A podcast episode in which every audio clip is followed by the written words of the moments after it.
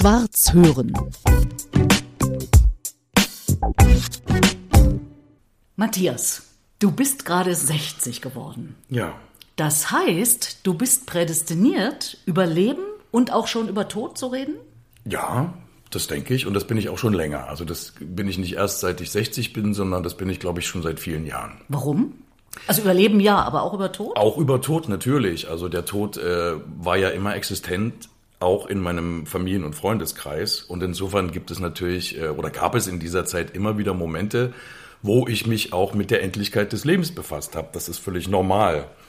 Ich hatte das Glück oder Pech, eben schon als Kind eine Nachbarin, um die ich mich ein bisschen gekümmert hatte, tot zu sehen. Das war meine quasi erste Leiche in meinem Leben, die ich gesehen habe. Und die war so schön und so friedlich. Sie lag auf dem Sofa, wo sie immer lag und wo sie auch die Gespräche mit mir führte. Und über dem äh, Sofa waren Fotos von ihr als junge Frau.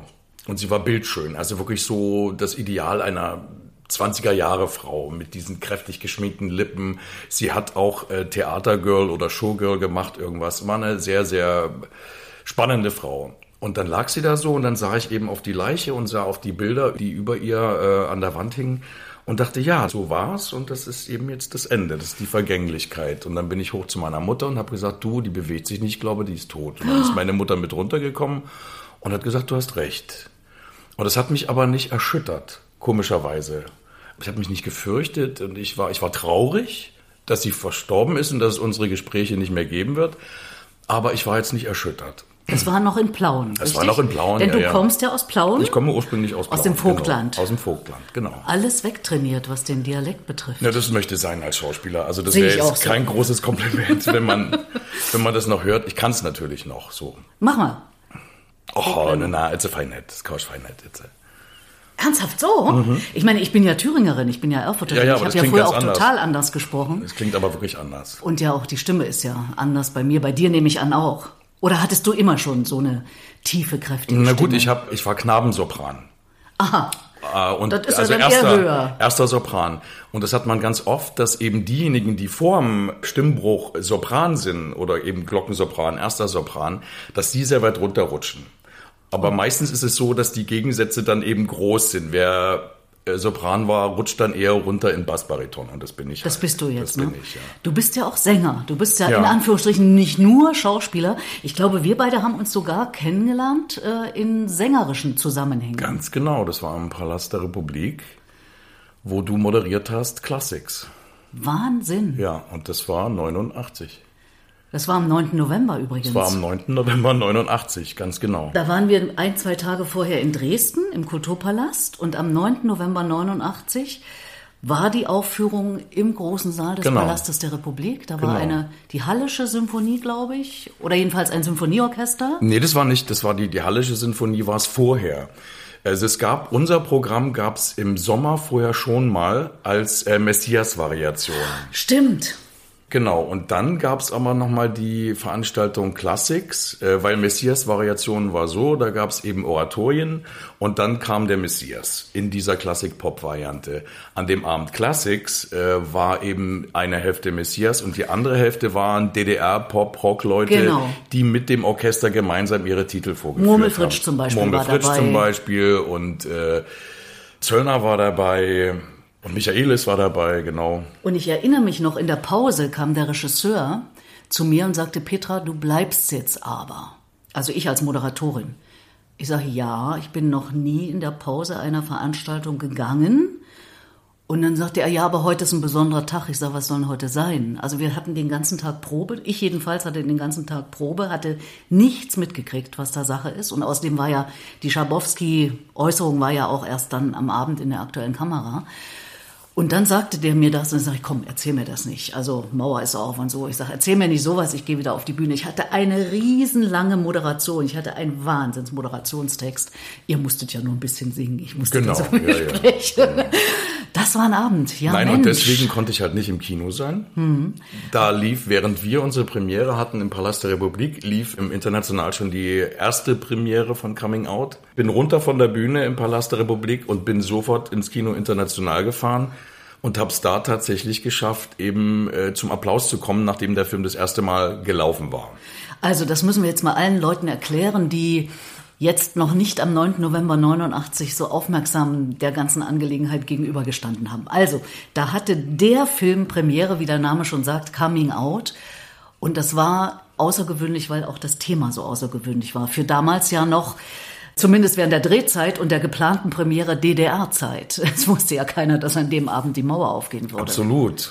Ich kann mich erinnern, es gibt eine Sequenz des äh, ZDF-Magazin Aspekt, der hat an dem Abend live mitgedreht, vorm Kino International, und da kommt halt ein Besucher aus der ersten Premiere und sagt, ja, toll, Coming Out, die ganze DDR braucht ein Coming Out. Und das hat sie an dem Abend auch gehabt. Und das war ja das Absurde. Insofern wird ja unser Film immer gekoppelt sein, natürlich an den Fall der Mauer.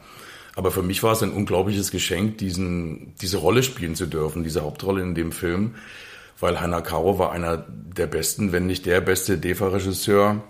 Also Heiner war ja bekannt für Filme wie Paul und Paula, für Bis der Tod euch scheidet und äh, die Filme fand ich großartig und es war für mich ein unglaubliches Geschenk, eine Hauptrolle bei ihm spielen zu dürfen und da nicht bloß ein Tablett durchs Bild zu tragen. Du warst ja ein ganz junger Mann, nicht mal 30. Ich kam gerade von der Schauspielschule, mhm. ja. Ich war in meinem ersten Theaterengagement in Frankfurt an der Oder und war da ein Jahr und dann haben wir schon mit den Dreharbeiten begonnen.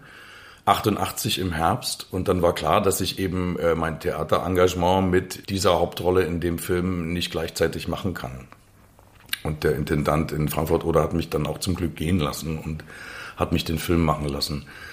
Und das war natürlich auch eine große Herausforderung, weil äh, Heiner war unbarmherzig als, als äh, Regisseur. Also er hatte ein ziemlich genaues Bild, sage ich mal, von einer emotionalen Spannung, wie eine Szene zu laufen hat. Und er hat da wirklich, ja, ohne Erbarmen äh, die Leute an ihre Grenzen oder über ihre Grenzen gebracht. Aber das hat sich natürlich unglaublich ausgezahlt. Und bei ihm war das ganz Feine als feiner Mensch, dass er, wenn er das erreicht hatte, was er erreichen wollte, wenn er das gesehen hatte, dass er einen dann auch aufgefangen hat. Es gibt ja viele Regisseure, die triezen ihre Leute und sobald sie es in der Kamera haben, dann was mit den Leuten wird oder nicht wird, interessiert die dann nicht mehr. Und bei Heiner war es wirklich so, dass er einen emotional wirklich äh, unglaublich gefordert hat, aber dann auch abgeschirmt hat, bis man sich wieder ein hatte und man wieder ganz normal am Leben teilnehmen konnte. Also er wusste immer, was es kostet.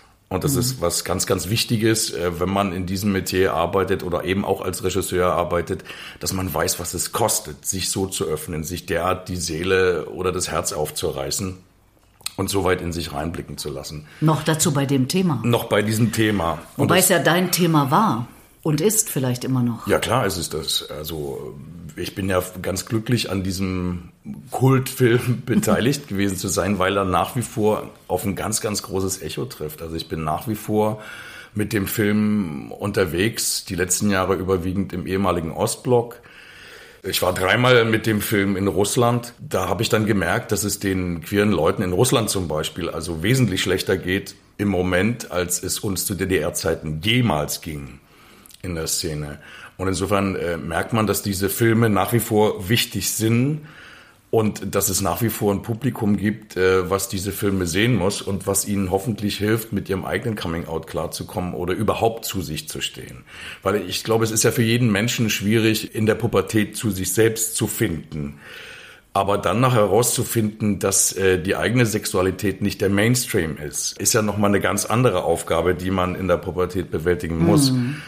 Und es gibt ja leider genügend Beispiele, die es nicht schaffen. Also es gibt nach wie vor eine sehr hohe Anzahl von queeren Jugendlichen, die in den Suizid gehen, statt in ein selbstbestimmtes und selbstbewusstes Leben.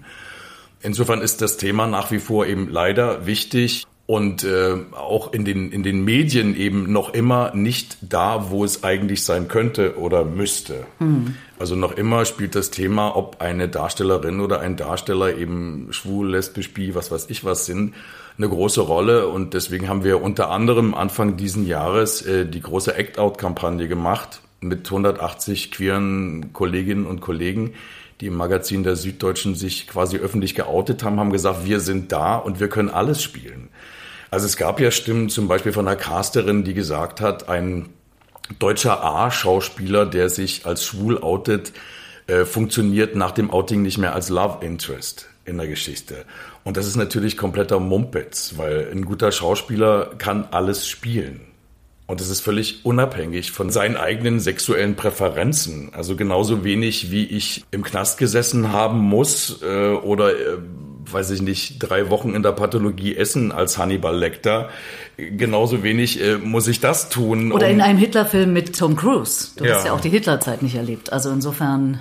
Ich habe ganz viele Rollen gespielt in meinem Leben, für die ich sehr, sehr dankbar bin, die einfach meinen Horizont geöffnet haben und wo ich eben Rollen gespielt habe oder Charaktere gespielt habe, die es wirklich gab. Mhm. Also in dem Valkyrie-Film habe ich halt äh, Himmler gespielt und es war gruselig, weil die haben mir natürlich meine Haare so, so rasiert, also oben die Haare weg an der ich Seite. Ich habe mir gerade gestern nochmal angeschaut, zumindest den Ausschnitt auf deiner Website. Und Uah. ich sah wirklich schlimm aus. Und mein Nachbar ist äh, ein sehr, sehr enger Freund von mir und der hat dann einfach äh, Angst gehabt, wenn ich aus der Tür kam und sagte, du siehst ja furchtbar aus. Und ich bin dann wirklich auch immer nur mit dem Basecap durch die Gegend gegangen, weil ich konnte mich selbst nicht, nicht sehen. Und nachdem die Dreharbeiten abgeschlossen waren, habe ich auch die Haare komplett abrasiert und äh, habe anders ausgesehen. Aber es war trotzdem eine Herausforderung, sich mit dieser Figur zu beschäftigen, weil keiner ist ja böse auf die Welt gekommen. Ja. Und das ist ja das Spannende für einen Schauspieler, dass man fragt, warum verhält sich jemand so oder so? Und da habe ich auch bei Himmler dann, bei all den Dokumentationen, die ich gesehen habe, bei den Sachen, die ich gelesen habe, eben interessante Punkte gefunden, wo ich dachte, ja, der Mann hat auch nie das Leben gelebt, was er eigentlich hätte leben wollen oder müssen. Also es war auch ein sehr sehr kaputter, angepasster, merkwürdiger, unsicherer auch Mensch, der vieles, was äh, er an Unsicherheit hatte, eben dann verpackt hat in Kameradentum, in, in Brutalität, in was auch immer. Ohne ihn auch nur in geringster Weise in Schutz nehmen zu wollen. Aber natürlich, wenn man so eine Rolle spielt, muss man sich mit diesen Fragen auseinandersetzen.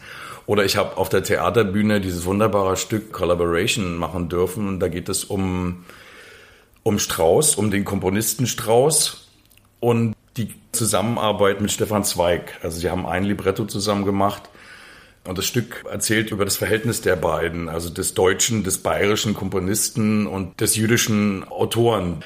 Die Geschichte wurde wirklich auch bis zum Suizid erzählt und da habe ich ja auch eine Figur gespielt, die es gab oder ich habe einen Zweiteiler gemacht äh, fürs Fernsehen der heißt Todesspiel. Da ging es um die Ereignisse des deutschen Herbstes, also die RAF-Zeit und die Entführung der Lufthansa-Maschine Landshut nach Mogadischu und habe da den Piloten Schumann gespielt, der später in Aden dann von den Terroristen hingerichtet wurde, vor allen anderen Passagieren. Und ich wusste, ich spiele diese Rolle und wenn das Ding dann im Fernsehen läuft, wird die Witwe Schumann zugucken.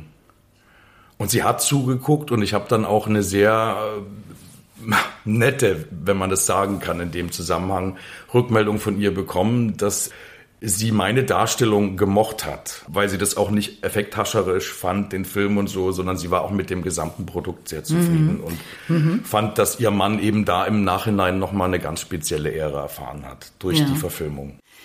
Beim Stichwort Coming Out musstest du ja aber genau genommen keine Rolle spielen, oder? Nö, nö, überhaupt nicht. Also ich hatte mich sehr, sehr zeitig geoutet in der Familie. Der Bruder meiner Mutter war selber schwul. Insofern war das überhaupt kein Thema bei uns in der Familie. Und ich kann mich erinnern, als äh, ich das dann meiner Mutter erzählte mit 14, 15, ich weiß nicht mehr genau, wann es war, sagt sie, ja, du kannst dir die Luft sparen, die du jetzt holst. Sie erzählte mir dann einfach eine Geschichte, da war ich vier Jahre alt und habe halt einfach gespielt in meinem Kinderzimmer und da saß meine, meine Mutter und mein Onkel und haben mich halt beobachtet und dann stupste mein Onkel meine Mutter an und sagte einfach, der ist der Nächste. Also meine Eltern hatten damit keine Berührungsängste, mein Vater vielleicht ein bisschen, war da auch sehr selbstbewusst später dann im Freundeskreis oder so. Aber öffentlich hast du es im Zusammenhang gemacht dann mit dem Film, ne? Ja, ja, sicher, klar. Und das war für mich auch ein, eine Selbstverständlichkeit, weil ich hätte mir selbst nicht mehr glauben können, wenn ich einen Film mache, der heißt Coming Out und dann selber nicht rausgekommen wäre. Also das war ich mir einfach mir und natürlich dem Thema auch mhm. schuldig. Mhm. Ich meine, das war ja genau das, was mir fehlte, waren diese, diese Vorbilder, dass man nicht alleine ist in seiner Bude, sondern dass man weiß, da draußen in der Welt gibt's ganz viele und denen geht's genauso wie dir und es ist überhaupt nicht so, für du dich schämen musst oder sonst irgendwie. Ich habe dann natürlich so in meinem Zimmer damals als Jugendlicher mir eine Retrospektive von Fassbinder-Filmen reingezogen, die ich dann aufgesogen habe im Osten, äh, also weil wir hatten Westfernsehen in Plauen, wir haben ja nur sehr nah am Ochsenkopf gewohnt, deswegen hatten Denn wir sonst das wäre in, das ja äh, in Sachsen nicht so richtig nee, möglich. in Sachsen wäre es nicht möglich gewesen, aber wir waren so nah am Ochsenkopf, dass wir also besseren Westempfang als Ostempfang hatten. Und ich merkte halt, wie mir diese Rollenmodelle gefehlt haben. Und, äh, und insofern wusste ich ja, was ich auch für eine Verantwortung übernehme mit so einem Film. Und es kam ja dann auch, auch im Nachgang sehr, sehr viele, die gesagt haben, ja, euer Film war so wichtig und hat mir geholfen bei meinem persönlichen Coming Out. Mhm.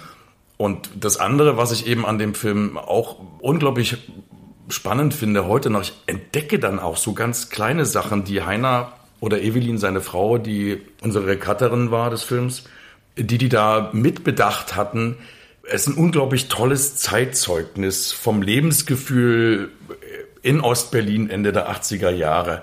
Da sind zum Beispiel die Neonazis, die im Film angesprochen werden. Und das Verrückte ist, die springen dann aus der S-Bahn und die Kamera hält auf dem Schild Marx-Engels-Forum.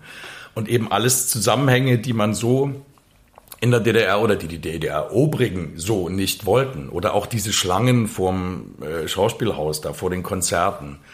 Natürlich gab es auch Versuche, dann einzugreifen in unser Tun. Also der Chef vom damaligen Schauspielhaus, also das, was heute Konzerthaus ist, wollte diese Schlangen natürlich nicht zeigen und hat da versucht, Zensur zu verüben und äh, Heiner Caro zu verhindern, den Film so zu drehen. Und es gab auch Versuche des Chefs der Ostberliner S-Bahn, der versucht hat, diese äh, Skinhead-Szene da rauszuschneiden oder sowas eben nicht zu zeigen, irgendwelche Prügeleien in der S-Bahn. Und Heiner hat da sehr wacker den ganzen Versuchen von Zensur widerstanden und hat mhm. sich da durchgesetzt. Nein, aber es gibt halt auch so andere Parallelen. Es gibt in der Kneipe zum Beispiel bei dem Faschingsfest gibt's eine Sequenz. Du siehst den Werner Dissel als älteren alten Gast, der da sitzt und von seiner jungen Liebe erzählt in der Nazi-Zeit. Und dann gibt's halt einen Schnitt auf einen Jungen, der da steht mit einer Ledermilitärmütze, die sehr an die Nazis erinnert. Oder es ist ein äh, Travestiedarsteller da als Zara Leander, also die Nazi-Sirene schlechthin und steht auf der Bühne und singt halt ein Lied von Zara Leander. Und das sind so Zusammenhänge, die auch sehr, sehr viel ja mit unserer deutschen Geschichte zu tun haben. Und die finde ich im Nachgang großartig. Die habe ich, glaube ich, bei der, als die Premiere des Films war oder auch die Male, die ich ihn dann halt in den, in den äh, 90ern gesehen habe, die waren mir überhaupt nicht bewusst. Mhm. Und das sind jetzt Dinge, die mir so ins, ins, ins Auge stechen, wo ich denke, unglaublich clever. Also dieser Schnitt ist einfach, habe ich so nie gesehen, aber jetzt, ja, klar. Und das ist natürlich immer ein bisschen komisch, wenn man sich selbst dann sieht, wo du denkst, ach Gott, dieses Kind, also Filme drehen ist wirklich so dem Tod bei der Arbeit zugucken. Da sind wir wieder beim Thema. Ja, absolut. Da sind wir absolut. wieder beim Thema Tod, so. Dem Tod bei der Arbeit zugucken meint jetzt, ach Gott, wie lange ist das her? Ich meine, ich habe ja heute auch Spiegel zu Hause und dann siehst du dich natürlich in diesen äh, in so einem Film, wo du 28 warst oder du siehst dich auch in anderen Sachen, die 10, 20 Jahre her sind. Und insofern ist das ja ein Prozess. Und mhm. als Schauspieler, der diese Geschichte vor der Kamera hat, ist es schon der Prozess, wo du dem Tode bei der Arbeit zuschauen kannst. Mhm. So. Wie ist es denn sonst mit dem Tod? Du hast in der Familie schon einiges erlebt, was das betrifft. Denkst du selber auch über Tod nach? Ja, das schon. Also ich habe mich natürlich wie alle in den 80ern ganz intensiv mit dem Tod auseinandergesetzt, weil HIV und AIDS gewütet haben. Und es war ja nur eine Frage der Zeit, dass also das Virus auch über die Mauer oder wie auch immer kommt. Ich habe leider meinen Onkel in 89 an HIV-AIDS verloren. Und er gehörte halt zu der Generation, die sich in den 80er Jahren völlig ahnungslos in Amerika infiziert hatten und dann eine furchtbare und auch quälende lange Krankheitszeit und, und, und Siechtum über sich ergehen lassen mussten und habe ihn dann quasi äh, sterben sehen und fast seinen gesamten Freundeskreis, den wir dann Anfang der 90er auch noch zu Grabe getragen haben. Und ein einziger hat überlebt aus dem Freundeskreis und der hatte das große Glück in der Schweiz eben 1990 an den Tests für die Dreierkombi teilzunehmen und der lebt noch. Das heißt Dreierkombi spezielles das waren, das waren, das war eine Kombination von drei Medikamenten, die dann eben in so einem Feldversuch in der Schweiz zum ersten Mal ausgetestet wurde. Und da hatte er das große Glück, an dieser Studie teilzunehmen und lebt noch. Und dann sind wir zum Glück älter geworden und dann merkten wir aber auch, dass so mit Mitte, Ende 40 die auch so die Einschläge näher kamen im Freundeskreis mit Herzinfarkt, mit Schlaganfall, Und man sagt ja bei Männern so 45 bis 55, also ihr, das habe ich geschafft. Jetzt bin ich aus dieser, aus dieser Gefahrenzone bin ich erstmal, erstmal raus. Das habe ich erfolgreich geschafft. Aber auch da gab es immer wieder Situationen, wo Freunde, Kollegen sich sehr, sehr früh äh, verabschieden mussten. Ich habe meine geliebte ältere Schwester verloren, die mit 55 an Pankreaskrebs sterben musste. Die habe ich wirklich auch in den Tod begleitet, meine Schwester. Und das war auch ein Erlebnis, was mich selber dann so abgebaut hat, dass ich mich noch viel mehr mit meinem eigenen Tod äh, auseinandergesetzt habe, als ich eigentlich wollte. Ich hatte wirklich dann eh auch eben Angst vor einem Schlaganfall oder vor einem Herzinfarkt und äh, hing in einem Burnout, was äh, ich auch in meinem Leben nie wieder haben möchte und auch niemandem wünsche da merkt man einfach, wie der Körper dann eben auch streikt. Irgendwann ist es dann halt zu viel. Obwohl man sich bei dir, also Körper überhaupt nicht vorstellen kann, weil du bist ein so sportlicher und wahrscheinlich mit einem Body Mass Index von null äh, versehener Typ. Ich hoffe nicht. naja, im viel, positiven da Sinne. Würde, da würde nicht viel hier sitzen. Naja, aber, aber äh, Gen, Gen null, also da wird doch das Fett gemessen. Also da ist der Fettanteil nee, nee, also ich habe auch, ich dir, oder? auch Fettpolster wenn auch nicht so große. Aber natürlich, ich meine, ich bin in der Hinsicht bin ich sehr diszipliniert und war es immer schon. Obwohl wir ja hier erstmal dicken Kuchen gegessen genau, haben. Genau, das darf man sich auch bitte gönnen. Das muss man mm. sich auch gönnen. Und ich gönne mir eben so zwei, drei Tage nix. Und dann gönne ich mir aber richtig was und esse das dann auch mit Genuss und freue mich drauf. Das geht schon. Und äh, ich lebe ja von meinem Körper. Auch mein Körper ist mein Instrument. Und ich bin halt leider auf dem Markt. Also ich trage meine Haut zu Markte genauso reden dann auch Caster über einen und sagen, ach naja, der hat aber das und der hat schon einen Bauch und der hat keine Haare mehr oder der ist zu grau und da gefällt mir die Nase nicht. Und wir sind ja wirklich wie bei einem Pferdemarkt von ganz viel diesen, diesen Äußerlichkeiten abhängig und werden leider Gottes auch immer noch nach solchen Sachen äh, beurteilt, wo man dann sagt, naja gut, das war jetzt keine Entscheidung des Talents, sondern das war eindeutig eine Entscheidung des Aussehens. Das sehen wir ja oft genug. Also wenn wir einen Fernseher anmachen oder oder Netflix oder was weiß ich auch immer. Da hat sich Gott sei Dank einiges geändert, aber es gibt natürlich immer noch ganz viel Hochglanz und gelackt und glatt gebügelt und wenn man sieht, was sich viele Schauspielerinnen antun äh, bei ihren unterschiedlichsten Besuchen beim Schönheitschirurgen, dann weiß man, worum es geht und dann weiß man, wie enorm groß der Druck ist. Und dieser Druck ist natürlich auch auf den Männern genauso. Ich meine, wir haben es da schon ein bisschen einfacher als die Frauen auf alle Fälle, das will ich da gar nicht gleichsetzen. Aber mein Körper muss halt gesund bleiben, um halt den Ansprüchen, die der Beruf an mich stellt, gerecht zu werden. Also ich merke auch, je älter ich werde, dass mich halt auch eine Theatervorstellung immer mehr anstrengt. Also ich empfinde dann wirklich manche Vorstellungen, wo ich halt von der Energie her so viel reingeben muss, dass ich mich fühle wie nach einem Marathon. Wenn die mhm. Vorstellung vorbei ist, sitze ich dann wie in leerer Beutel irgendwo in der Ecke und brauche erstmal einen Moment, um wieder lebensfähig zu sein. Also es gab ja so früher mal eine Studie, wo man äh, Darstellern auf der Bühne halt in Hauptrollen einfach äh, Dioden angesetzt hat, um mal zu checken, wie so eben die Herzbelastung ist und so weiter. Und die Studie kam dann zum, zum Schluss, dass dieses Agieren auf der Bühne der Situation gleichkommt, die ein Testpilot bei Start und Landung hat. Also weiß man schon, was das für eine enorme Kraftanstrengung ist für eine ganz enorme Konzentration, die man aufbringt, um das alles da zu veranstalten. Ja. Und natürlich auch die Kraft, um körperlich die Präsenz zu haben, um stimmlich die Präsenz zu haben. Das kostet ja alles viel Kraft. Und deswegen mache ich natürlich auch gern mein Training, um einfach auch, dass mein Bauch trainiert ist und dass ich nach wie vor die Kraft habe, A, zum Singen und B, dass meine Stimme aber auch bis in den zweiten Rang reicht und mhm. nicht bloß bis in die fünfte Reihe. Das ist ja wichtig. Und das gehört halt zum Handwerk meines Berufes dazu. Also nicht nur das Talent und die Empathie und Einfühlen, wie auch immer, sondern eben auch ganz viel Handwerk und dass der Körper eben funktioniert, dass der Körper das auch leisten kann, was mein Kopf dann zeigen will in dem Moment. Da spricht der leidenschaftliche Theaterschauspieler. Ja. Ja, das ist ja der Beruf, den ich erlernt habe. Also ich bin ja zum Theaterschauspieler natürlich äh, ausgebildet worden, war aber nie der Freund der ganz großen Geste. Also so der große Theaterdonner oder das große Theaterdrama hat mich nie wirklich gereizt, sondern ich war halt auch immer ein Freund der leisen Töne. Und da kam mir natürlich die Kamera sehr entgegen dass ich viel, viel mehr mit den Augen arbeiten konnte, viel mehr mit dem Körper, mit der Stimme, viel, viel kleiner, viel differenzierter. Das kann man natürlich in einem Tausenderhaus mit zwei, drei Rängen kann man das nicht. Da muss man mhm. anders mit dem Körper anders mit der Stimme arbeiten. Und das mhm. finde ich halt das Reizvolle. Und ich habe halt das große Glück, dass die Kamera mich mag. Also es gibt ja auch ganz viele Schauspieler, die wirklich auch im Theater ganz toll sind, aber die Kamera mag sie nicht. Gibt ja nicht umsonst diesen Begriff fotogen, also dass man mit einer Kamera auch gut arbeiten kann, dass sie einen nicht stört, dass man sie fast vergisst und dass man sie als Begleiter oder Beobachter eben auch ohne Probleme zulässt. Ich arbeite wahnsinnig gerne mit der Kamera, weil ich kann da ganz andere und auch für mich überraschende Dinge zeigen. Ich bin im Moment Teil von einem holländischen Mehrteiler. Das ist eine Familiensaga, die nächstes Jahr im holländischen Fernsehen läuft und ich hoffe, dass sie dann auch in Deutschland gezeigt wird die über drei Generationen geht und da spiele ich halt eine Figur, ein junger Mann, der in der Waffen-SS ist. Den spielt Florian Bartolomei. Wir teilen uns den Charakter quasi. Er spielt ihn in jung und ich spiele ihn dann später, also in den 60er, 70er Jahren nach dem Krieg. Und der dann quasi sich und der Welt zur Sühne wird er dann Kinderbuchautor.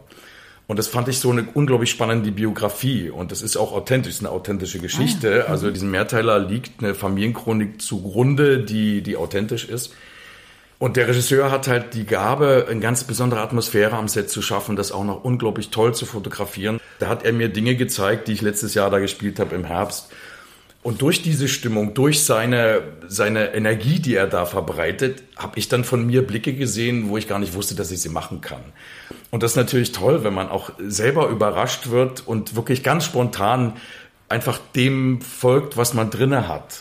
Also sich auch nichts vornimmt oder nicht so tut, als ob oder so, sondern einfach die Situation äh, und die Partner auf sich wirken lässt und dann einfach agiert so. Und mhm. das ist, das ist was ganz, ganz Tolles und das kannst du im Theater nicht, weil Theater ist natürlich viel, viel mehr Verabredung als äh, so ein spontanes Spiel vor der Kamera. Matthias, hast du schon deine eigene Trauerrede geschrieben? Nee, die wird es nicht geben. Also, Wie? weil ich möchte keine Trauerfeier. Gar nichts? Nein, ich möchte nichts. Das stimmt also, was ich neulich bei Andreas ja, Kurz in der Zeitung das gelesen stimmt. habe. Also ich will, ich finde Trauerfeiern popeln im Schmerz rum. Und das kann ich überhaupt nicht leiden, das mag ich nicht. Und es gab weder bei meinem Vater noch bei meiner Schwester noch bei meiner Mutter eine Trauerfeier. Und ich wäre, wenn es die, selbst wenn es die gegeben hätte, wäre ich nicht hingegangen. Ich mag es einfach nicht. Ich möchte jemanden so in Erinnerung behalten, wie er ist. Und ich möchte die Worte hören, die derjenige oder diejenige zu mir gesagt haben, die klingen in meinem Ohr nach. Und ich brauche keinen Trauerredner oder so, der das nochmal zusammenfasst für mich oder so. Ich weiß es doch viel besser. Naja, dann schreib doch deine eigene und nimm sie auf. Ja. Mit nee, der Stimme noch dazu. Du eine, kannst ja ein bisschen Vogtländisch eine gute, eine gute Bekannte von mir, die Doris Bockmann, die hat das gemacht. Die hat wirklich, ja, ja, ja die hat ihre, ihre eigene Rede, hat sie auf Kassette aufgenommen. Ja, und, ich habe äh, das, meine Idee ist das ja auch, beziehungsweise äh, ich habe das nicht erfunden. Also Herbert Feuerstein zum Beispiel hat das gemacht. Ja, ja. Und ich habe es erstmalig erlebt beim äh, ersten Chef von DT64 bei seiner Trauerfeier. Der hat einfach über sein Leben nachgedacht und hat Anekdoten aufgenommen und das ist bei seiner Trauerfeier abgespielt worden. Das wäre hm. nicht für dich reizvoll? Weiß ich nicht keine Ahnung. Ich bin ja dann eh weg. Stimmt, so. aber man also hört, man ja, kann dich noch mal hören. Ich, ich habe ja nichts davon und ich sag immer, wer jetzt, also wenn mein Mann sagt, okay, er, er möchte unbedingt so eine Art äh, Trauerzusammenkunft mit Freunden und Familie haben, dann soll er das machen, weil das macht er für sich. Das macht er ja nicht für mich. Ich weiß nur, ich möchte verbrannt werden und ich möchte, dass meine Asche irgendwie äh, in Atlantik gekippt oder in den Bergen verstreuselt wird oder wie auch immer. Also ich möchte auch nicht unter der Erde irgendwie in so einer Metallbox da sein oder geschweige denn in einem Sarg, wo mich die Würmer anfressen. Dadurch, dass ich wirklich die Welt so sehr genießen konnte und die Welt auch sehr liebe und wirklich äh, in den letzten Jahrzehnten so viel von der Welt gesehen habe und geliebt habe, ich kann nicht sagen, das ist jetzt mein Platz, wo ich mich am wohlsten fühle. Also Atlantik ist groß, da habe ich mich immer wohl gefühlt, den umarme ich jedes Jahr. Wenn ich mich in den Atlantik schmeiße, ist das für mich eines der größten Glücksgefühle überhaupt. Und genauso geht's mir, wenn ich auf dem Mont Blanc stehe oder so, wo ich auch denke, ja, man hat einfach eine andere Perspektive und die tut eigentlich unglaublich gut. Und genauso möchte ich da durch die Gegend schwirren und das bisschen Energie, was ich bin, möchte ich auf diese Art und Weise weitergeben. Und ich möchte nicht in irgendeiner Bleibox äh, meine Asche da irgendwo rumliegen oder, oder im Sarg oder so, das möchte ich nicht. Von mir aus können sie es auch hier irgendwo auf dem Dach oder aus dem Fernsehturm oder keine Ahnung irgendwo rausstreuseln. Aber eben dieses Freisein, nicht dieses Eingesperrtsein, das ist für mich eine, eine furchtbare Vorstellung. Wenn ich weg bin, bin ich weg, habe ich da eh nichts davon. Schlimm ist es für die, die übrig bleiben. Die Vorstellung, wie mein Mann leidet, wenn ich nicht mehr da bin, die ist furchtbar. Aber da kann ich ihm dann auch nicht helfen. Also da kann ich nur versuchen, es ihm bis dahin so schön zu machen, wie es geht.